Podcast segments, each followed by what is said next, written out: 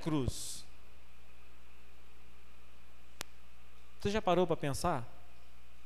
O que é a cruz? Em 1 Coríntios, no capítulo 1, verso 18, fala assim: Porque a palavra da cruz é loucura para os que perecem, mas para nós que somos salvos, é poder de Deus. É poder de Deus. Só que na caminhada da vida nós percebemos algumas coisas. Nós percebemos que para alguns a cruz é uma ofensa. Ou o poder de Deus.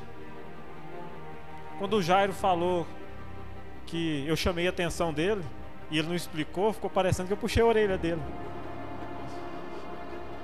Quando é porque eu falei para ele sobre a cruz, que para muitos a cruz é uma ofensa. E quando é que ela é uma ofensa? Quando nós somos confrontados nos nossos desejos. Quando nós temos os nossos desejos não atendidos. Quando nós nos colocamos acima do sacrifício de Jesus. Quando eu prefiro ir para frente do computador, abrir um site e olhar as sensualidades que tem ali, olhar aquilo que entra pela janela da alma e vai tornando-se um vício, e cada vez mais eu, como por ser um vício, eu vou precisando de mais, de mais, de mais. É quando você vê, você já está na pornografia de forma total. Ou talvez, quando eu prefiro me vestir para que eu seja desejado, desejada pelos outros, a lascívia. Ou talvez eu me ofenda porque a cruz ela não permite que eu tenha uma vida aonde eu não satisfaço os desejos através das bebidas alcoólicas, o excesso delas. E quando nós vemos a cruz, ela me proíbe ela me proíbe. Por isso é uma ofensa. Mas é uma mentira de Satanás. A cruz não proíbe nada. A cruz não proíbe. Nós é que nos sentimos ofendidos pelo sacrifício de Jesus na cruz. E eu prefiro não seguir a Jesus por conta desse sacrifício, para não ter que obedecer. Porque eu não dou conta de obedecer eu não dou conta de viver uma vida na cruz, pela cruz. É difícil. É difícil abrir mão dos desejos. É difícil. Eu não consigo. Eu não tenho peito para isso. Eu prefiro ficar quietinho. Eu prefiro beber socialmente dentro de casa, no meu canto. Posso até me embriagar, mas não atrapalho ninguém. Não dou trabalho para ninguém. É só eu e o meu copo. A minha esposa não sabe que eu vejo pornografia na internet. Então não tem problema, porque o que os olhos não vê, o coração não sente. Ou talvez a minha esposa não sabe dos olhares que tenho tido para outras mulheres, que tenho desejado. Não tem problema, ela não sabe. Querido, Deus sabe. Deus sabe. Da mesma forma que Deus viu o sacrifício de Jesus, o filho dele morrer, ele sabe. Mas você é livre. A cruz não te impede. A cruz não te impede de beber. A cruz não te impede de ver pornografia. A cruz não te impede de adulterar. A cruz não impede você de satisfazer os teus desejos. A cruz não te impede de jogar na loteria. Por mais que seja um jogo de azar. Por mais que milhões de brasileiros vão lá para um ficar milionário. E eu quero saber desse milionário, quantos vocês já viram que continuam milionários com esse dinheiro que é amaldiçoado? Amaldiçoado. Esses dias eu estava conversando e muitas das vezes a gente percebe que o dinheiro amaldiçoado ele precisa ser santificado. Então, eu estava falando, acho que com o Ramon. Pessoa que joga na loteria, ele quer, depois vem entregar o dízimo. E aí, pastor, o dinheiro do dízimo da loteria o senhor recebe? Se falar para mim que é da loteria, não. Mas se é dízimo, eu tenho que saber, porque é uma ovelha. E eu conheço as ovelhas. Agora, e dinheiro do tráfico de droga? É a mesma coisa. Não muda nada. Por quê? Tem um demônio atuando ali.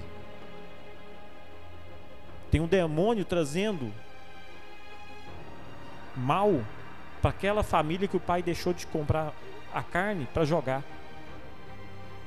E aí ele joga, não é só uma vez. Não é só uma vez que ele faz a fezinha dele. É toda semana. É toda semana. E é um recado muito claro para Deus. Senhor, eu vou fazer minha fezinha no jogo, porque o Senhor não não tá dando conta de resolver o meu problema. O que o Senhor está me dando é muito pouco. Eu prefiro fazer uma fezinha. Eu prefiro jogar lá, vai que dá certo. E eu seja esse milionário. Resolveu minha vida. E aí eu vou ajudar a tua obra. Muitas vezes a cruz ela é uma ofensa porque ela nos impede de satisfazer os nossos desejos. De satisfazer a nossa carne. Mas eu posso escolher não me ofender e ter uma mudança de mente. Romanos 12, 2 diz assim: E não vos conformeis com este mundo. Não aceita isso que você está vendo. Não aceita isso como normal. Olha o que você está vendo na TV. Olha o que está sendo falado. Olha a estrutura das famílias. Querido, Deus fez homem e mulher e ponto. Não tem outra família. A família verdadeira é homem e mulher e ponto. Não tem outra coisa. Ah, pastor, é homofobia. Vai falar com Deus. Não é comigo, não. Eu só estou seguindo o que está na Bíblia. É homem e mulher. Não tem outra coisa. Por isso, a cruz ofende. Porque você quer satisfazer a sua ideologia, o seu jeito de pensar. E a cruz nos leva a pensar conforme a mente de Cristo, não conforme a mente do mundo. Por quê? Romanos 12: Eu não vos conformeis com este mundo, com esse sistema, mas transformai-vos pela renovação do vosso entendimento. Jesus quer te dar um novo entendimento das coisas do mundo para que experimenteis qual seja a boa, agradável e perfeita vontade de Deus. Para você experimentar, para você viver melhor, para você ter algo a mais do que os outros não têm. Para ter algo a mais. Renovar a nossa mente é rejeitar aquilo que é contrário à cruz de Cristo. Renovar a nossa mente é falar não para aquilo que ofende a Cristo, que ofende a cruz. A cruz pode não pode me ofender, mas aquilo que eu pratico pode ofender a cruz. Então não pratique e não fique ofendido quando a cruz ela traz para nós o entendimento de que está errado. Está errado. Então não faça. Mas pastor, aqui na igreja então não pode? Não, querido, você é livre. Eu nunca falei nada que você pode ou não pode. Eu nunca falei para você não fazer. O que a gente fala é conselho. Eu aconselho que você não separe. Eu aconselho que você não divorcie. Eu aconselho que você não jogue. Eu aconselho. Eu aconselho. A, o livre-arbítrio é seu. A gente aconselha. Para aqueles que pedem. Agora, existe aqueles que nem pedem conselho. Vão fazendo. Aí quando dá errado, pastor, e agora o que, que eu faço? Uai, não sei. Se fosse antes, eu ia falar para você fazer isso, isso e isso. Eu ia te aconselhar. Agora que você já fez, agora já era. Como goiano fala, foi embora o boi com a corda. Não tem jeito. Então, antes de uma tomada de decisão, se você tem um pastor sobre a tua vida, se aconselhe. Decisões importantes precisam de oração de tempo com Deus, de aconselhamento. Deus não deu pastores para você ser pastor de você mesmo. Deus deu pastores para que possa te aconselhar, para que possa te guiar e te orientar. E isso é uma renovação de mente. Quando a Ada estava falando aqui sobre uma oferta para descendência, eu fiquei tão na verdade, eu já fiquei comovido com a abertura da Ana Carolina. Tanta propriedade. No meu coração, Deus falou assim: ela vai pregar para nações. Ela vai ter palavra para nações. E eu vejo a Ada aqui se comovendo, vendo ela pesquisando, ela buscando de Deus o discernimento que não é qualquer um que tem esse discernimento. Muitas das vezes a gente não prega isso, a gente não fala disso, para a igreja não ficar pensando, ah, o pastor quer arrancar dinheiro. Mas se a gente não ensina, a igreja não é abençoada. As gerações não são abençoadas. E não tem motivo de nós seguirmos a cruz. E eu quero falar com você sobre o poder de Deus, não sobre o que ofende. O que, o que importa para nós que somos cristãos é o poder de Deus para nossa salvação. Jesus, Ele é o caminho. Jesus, Ele é a verdade. Jesus, Ele é a vida. E o caminho é que Ele deixou para vivermos. O caminho é o nosso estilo de vida. E o caminho, ele pode ser estreito ou largo. O largo leva à perdição, mas o estreito, ele te leva à salvação, ele te leva para Nova Jerusalém. O estreito é que passa uma pessoa só. O estreito é como se você estivesse em fila indiana. É um de cada vez. E o estreito é aquele caminho aonde você que vai estar descalço, vai machucar os seus pés, onde você vai arranhar os teus braços nos espinhos, o estreito faz com que nós sintamos claustrofobia, porque é estreito. O estreito dá medo, mas é o caminho que leva à salvação. É o caminho que leva à salvação, porque um estilo de vida conforme a cruz não é fácil. Um estilo de vida segundo o que a cruz nos mostra não é fácil é um caminho de abnegação, de abrir mão do eu, das vontades, dos desejos. É um caminho que somente com Jesus eu posso seguir. Não tem outra forma de eu trilhar esse caminho se Jesus não estiver comigo, na frente, me puxando, me guiando. Por isso que a Bíblia fala: Eu sou o caminho. Jesus te, se intitula o caminho.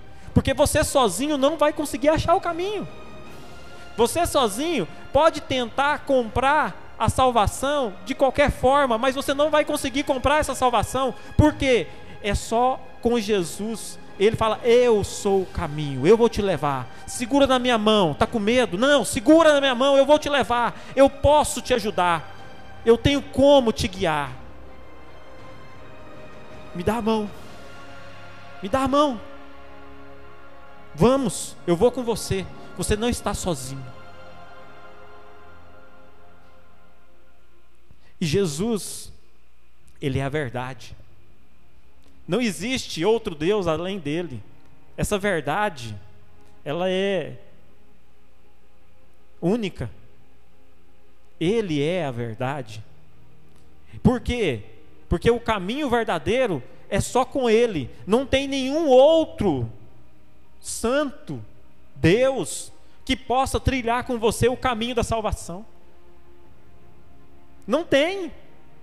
Somente um Deus verdadeiro, somente um Deus que abre mão da sua glória, da sua majestade, o Criador dos céus e da terra. Quando você olha uma estrela, você acha que é longe. Ele voa, ele passeia, ele vai para um lado, vai para o outro, ele está em todos os lugares ao mesmo tempo. Ele é Deus.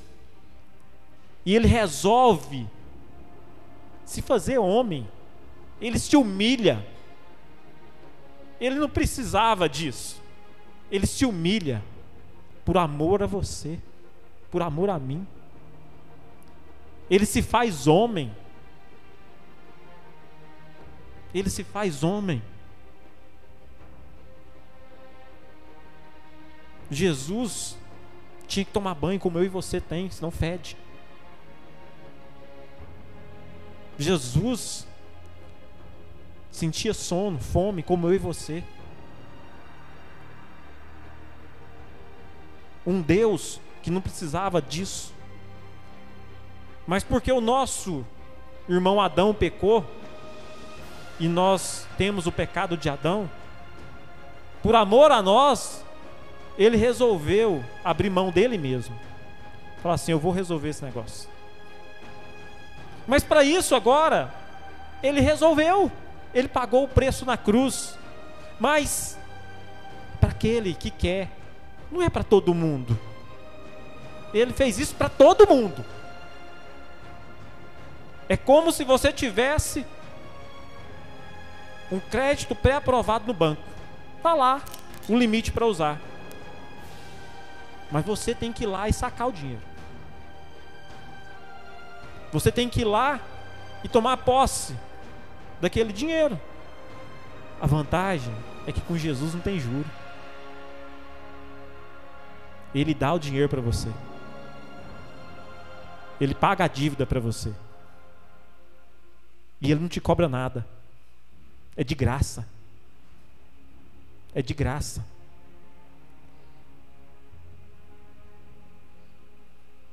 E ele é a vida.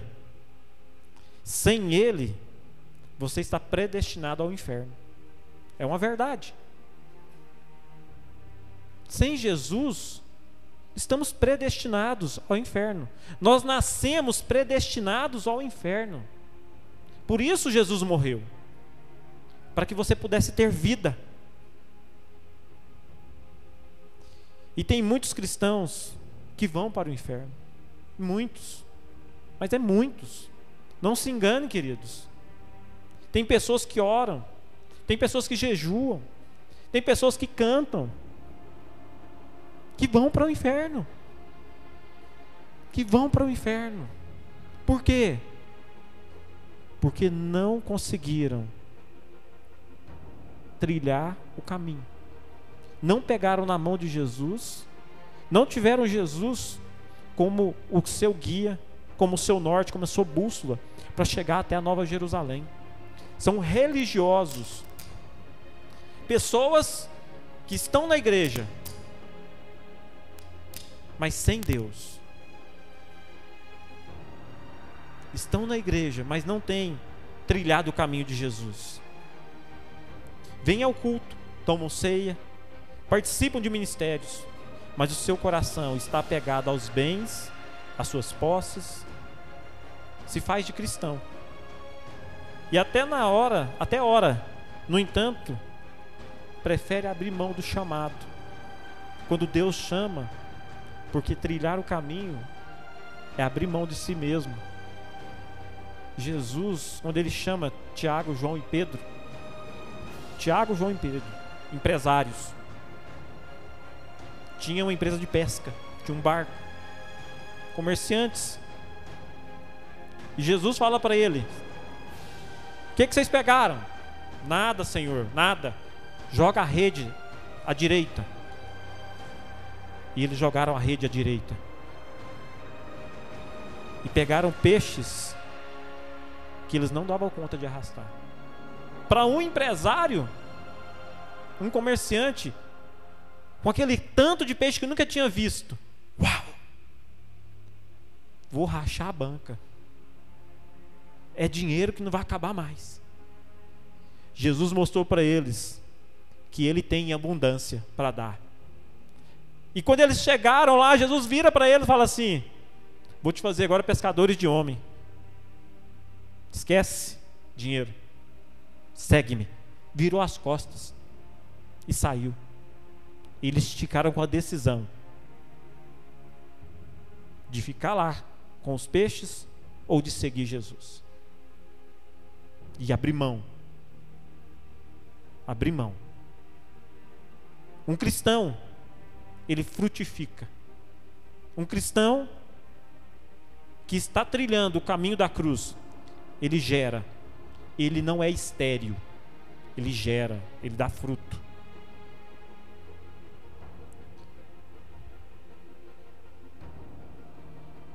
Mas às vezes nós precisamos, preferimos o conforto da nossa casa.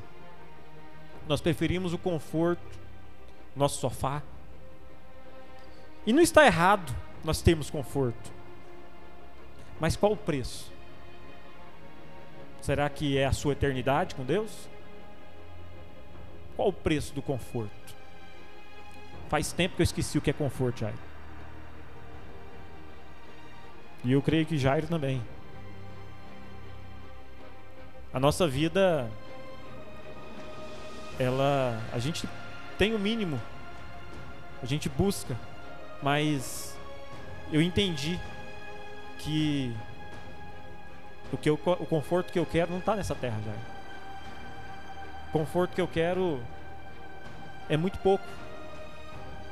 Eu vou lutar muito para ter muito pouco aqui. Muito pouco. E eu resolvi seguir Jesus. Eu não estou falando que você tem que fazer o mesmo que eu, o mesmo que o Jairo. Não é isso. É porque às vezes a gente vê que aquilo que a gente faz e que é bom para nós, nós queremos para os outros. Você está doido, pastor? Mas não é. É porque é tão bom isso que nós vivemos, que mesmo a ausência de conforto, porque toda semana você rodar 50 quilômetros, umas três vezes, quatro vezes na semana, dependendo do caso. O Jair passar em Itaguari, pegar o irmão o Helder lá, trazer, vir por Taquaral para vir para Inhumas. Cara, eu acho isso o máximo. Uau, para o Jairo. Porque é só a cruz para mover o coração do homem para isso. É só a cruz. E ninguém pode ir ao Pai a não ser por mim. Isso é o que impacta a minha vida. Porque o próprio Jesus diz: ninguém vai ao Pai a não ser por mim. Não tem como você chegar diante de Deus se Jesus não te apresentar para Deus.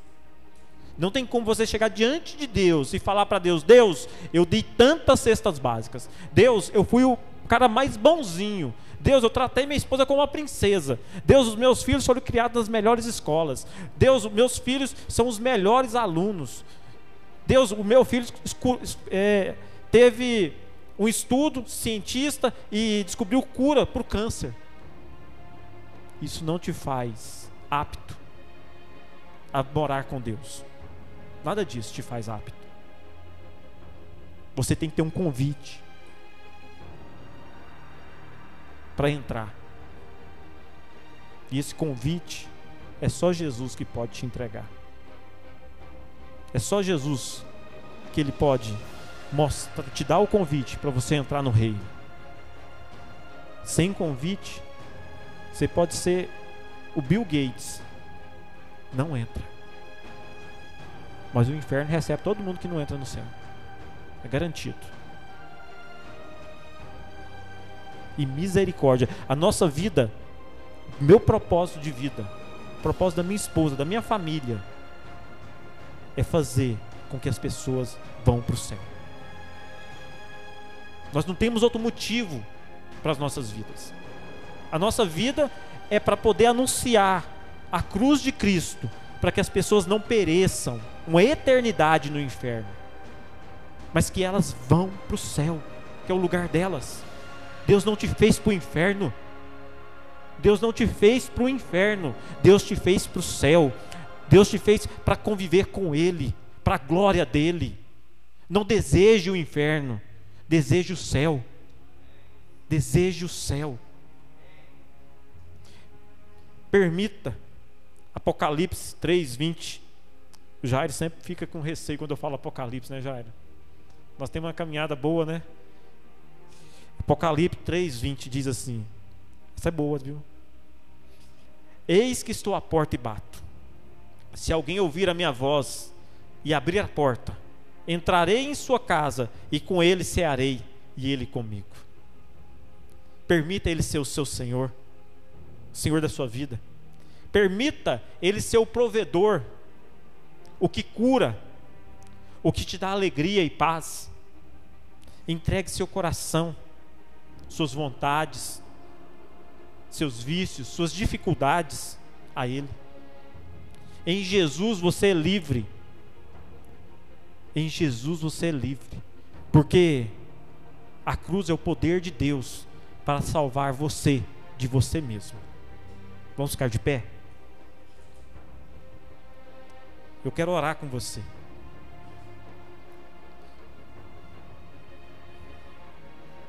E eu quero pensar com você, antes de nós celebrarmos a ceia do Senhor, sobre essa essa cruz. Porque Jesus é o caminho. Ele é o caminho. Não existe outro caminho. Ele é a vida. Só tem vida nele. Mas eu preciso ter uma experiência com Ele. Uma experiência. Eu gostaria que você fechasse seus olhos, para que você orasse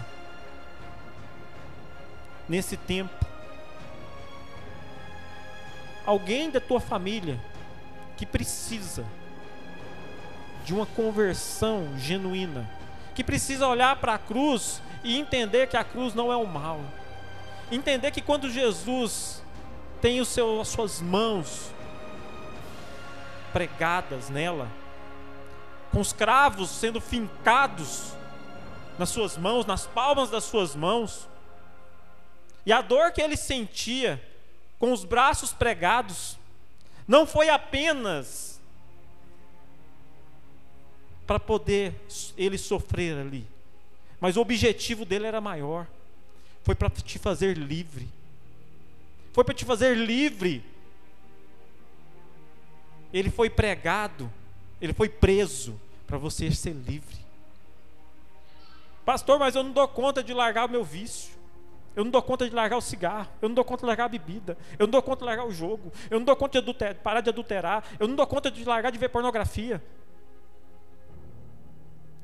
Verdade. Nós, por nós mesmos, não damos conta. Mas, se você entregar a tua vida para Jesus, Ele vai te ajudar a largar. Ele vai mudar a tua história. Ele vai transformar aquilo que você pensa que não tem mais jeito.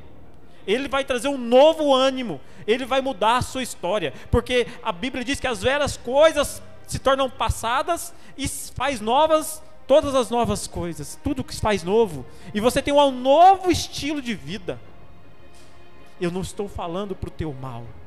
Eu estou falando porque o amor que Deus tem, Ele usa o pastor para poder falar para as ovelhas. É porque te ama. É para o bem. É porque nós queremos famílias saudáveis. Porque nós queremos famílias que tenham esse amor. Talvez você agora, pensando, o Espírito Santo trouxe à tua mente alguém que precisa dessa graça de Deus, ser alcançado por Deus. E eu peço que você ore agora por essa pessoa. Ou talvez é você mesmo, então você fala assim: Deus, essa palavra é para mim. Que Deus agora destrave os teus pés, que Deus agora destrave a tua mente, que Deus traga agora o entendimento dessa palavra para o teu coração, e que o Espírito Santo venha e te ajude a crer, te ajude a ter esse discernimento, esse desejo para olhar para a cruz e não ver uma ofensa, mas ver o poder de Deus o poder de Deus para a tua vida, para a tua salvação, para a tua eternidade.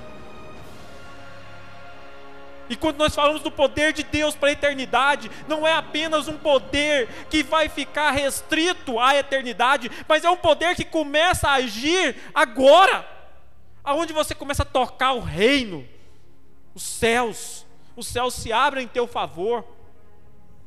Ah, Jesus. Oh, Pai. Glória nós te damos. Glória nós te damos. Aleluia. Oh Jesus, Tu és lindo, Pai. Tu és lindo. Tu és lindo, Senhor. Tu és lindo. Traz a nossa memória, Pai. Traz a nossa memória, Senhor. Traz a nossa memória. Traz a nossa memória. Quem que precisa, Pai? Sou eu. Sou eu e eu não sei, Pai. É o meu irmão que está do meu lado. É o meu filho, é minha filha. É o meu vizinho. Quem eu posso alcançar e eu não estou fazendo, Pai. Eu te peço perdão, Senhor. Ah, papai.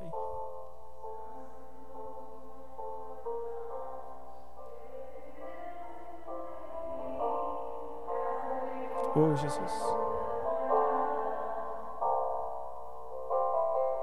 Se não fosse assim, eu não teria dito: Vou preparar-vos um lugar. Oh, eu Jesus. virei vos levarei para mim mesmo. Oh, Jesus. Vós conheceis o caminho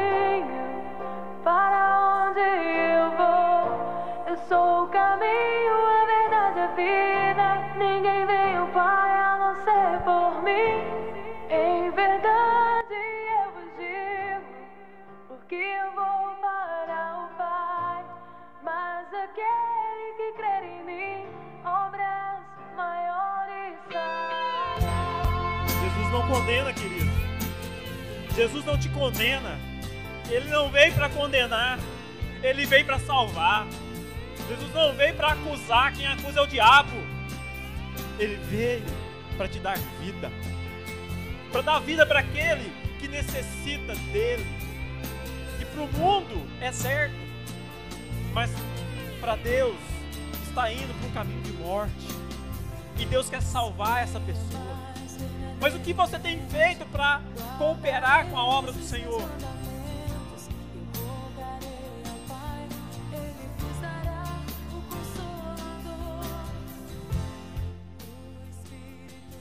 Oh Deus. Ah, Jesus. Vamos cantar essa canção.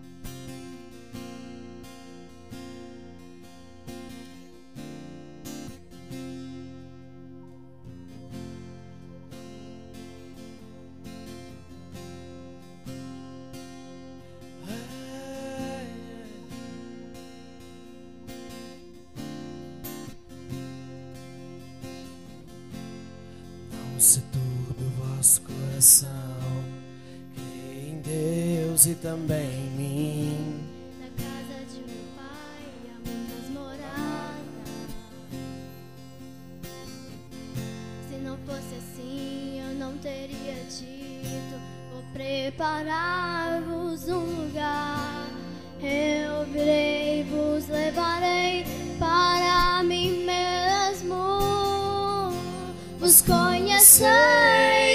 Caminho para onde eu vou. Eu sou o caminho, a verdade a vida. Ninguém vem ao Pai a não ser por mim. Em verdade eu digo, porque eu vou para o Pai. Mas aquele que crê em mim, obras maiores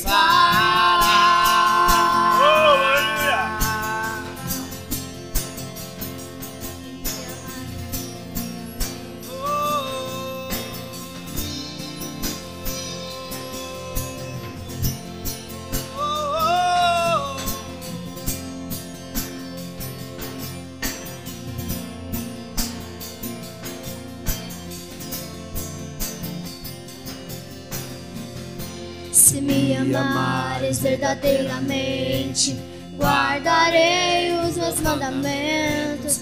Eu rogarei ao Pai, Ele vos dará o Consolador, o o Espírito, Espírito da verdade, que o mundo não pode receber, pois Ele habita em vós e estará em vós para sempre. Aquele que tem os seus mandamentos e os guarda, este é o que me ama. E esse alguém me amar será amado do meu Pai. Eu também o amarei e me manifestarei a Ele.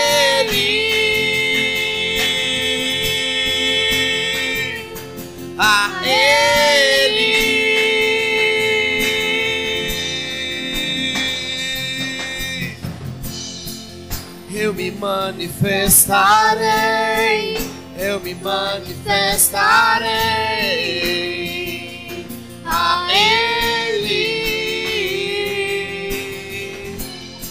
Quero te amar mais, Senhor. Quero te amar mais, Senhor. Quero te amar mais e mais. Quero te amar mais, Senhor. Quero te amar mais, Senhor. Quero te amar mais, mais.